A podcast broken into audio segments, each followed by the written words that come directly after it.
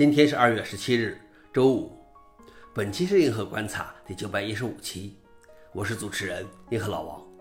今天的观察如下：第一条，马斯克警告说，人工智能是文明的最大风险之一。马斯克在迪拜举行的世界政府峰会上表示，ChatGPT 表明人工智能已经得到了令人难以置信的发展，而这是我们都应该担心的事情。马斯克是 ChatGPT 背后的 OpenAI 公司的联合创始人。但他已经在2018年离开了 OpenAI 董事会，不再持有该公司的股份。最初，OpenAI 是作为一个开源的非盈利组织而创建的，但现在为了盈利而转为闭源。而他决定建立 OpenAI 的部分原因是，谷歌对人工智能的安全性不够重视。汽车、飞机和医学等必须遵守监管安全标准，而人工智能还没有任何规则或条例来控制其发展。他认为需要监管人工智能的安全，因为它对社会的风险实际上更大。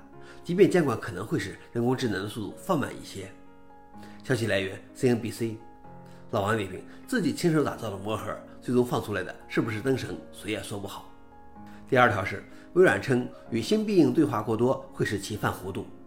在发现由 ChatGPT 驱动的新必应搜索引擎会侮辱用户、对他们撒谎和情绪化的操纵人们之后，微软说，他现在正在根据反馈采取行动，以改善回应的语气和精确性。并警告说，长时间的聊天绘画可能导致问题。毕竟团队说，他没有完全想到人们将其聊天界面用于社交娱乐或作为发现世界的一般工具。他发现十五个或更多问题的长时间聊天绘画可能会使必应的模型混淆。消息来源：Work。老王点评：这算不算一种言多必失呢？最后一条是，龙芯架构开始支持 KVM 虚拟化。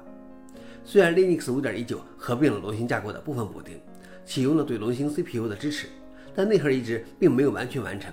一些龙芯 3A 5000的功能仍未在主线内核启用。周二，龙芯工程师发出了初步的24个补丁，已在 3A 5000处理器上支持 KVM 的硬件虚拟化。目前已经能够启动龙芯 Linux 客体机。消息来源 f o r e n i x 老王点评：虽然进展不算快，但是相对而言已经有了很大进步。好了，以上就是今天的硬核观察。想了解视频的详情，请访问随附链接。谢谢大家，我们明天见。